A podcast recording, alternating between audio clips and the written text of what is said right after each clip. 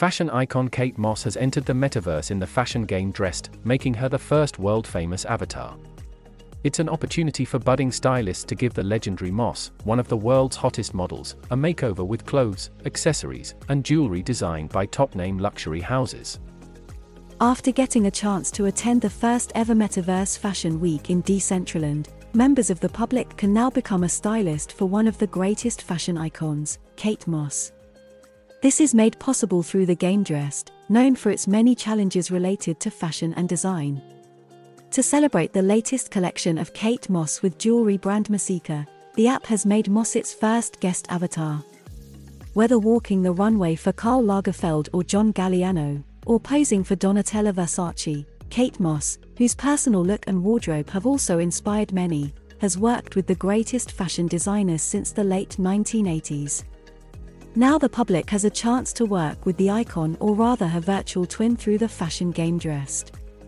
Gamers will be able to dress her and accessorize her outfit with pieces that she herself has created with Messika, and players can even try to win one of the pieces.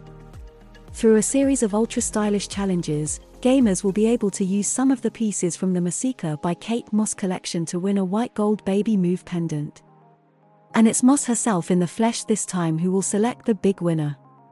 Players will also be able to give Moss a makeover with clothes and accessories designed by other luxury houses, such as Bottega Veneta, Burberry, Chloe, Christian Louboutin, Gucci, and Prada. Beyond the partnership with Messika, the challenge is also on to give her the perfect look for her shooting sessions. But you'll have to act fast if you want to work with her as the avatar of Kate Moss will only be available for two weeks, starting today. This is the first time that Kate Moss's avatar has been featured in one of the new virtual worlds. But the supermodel has already been the subject of several series of NFT.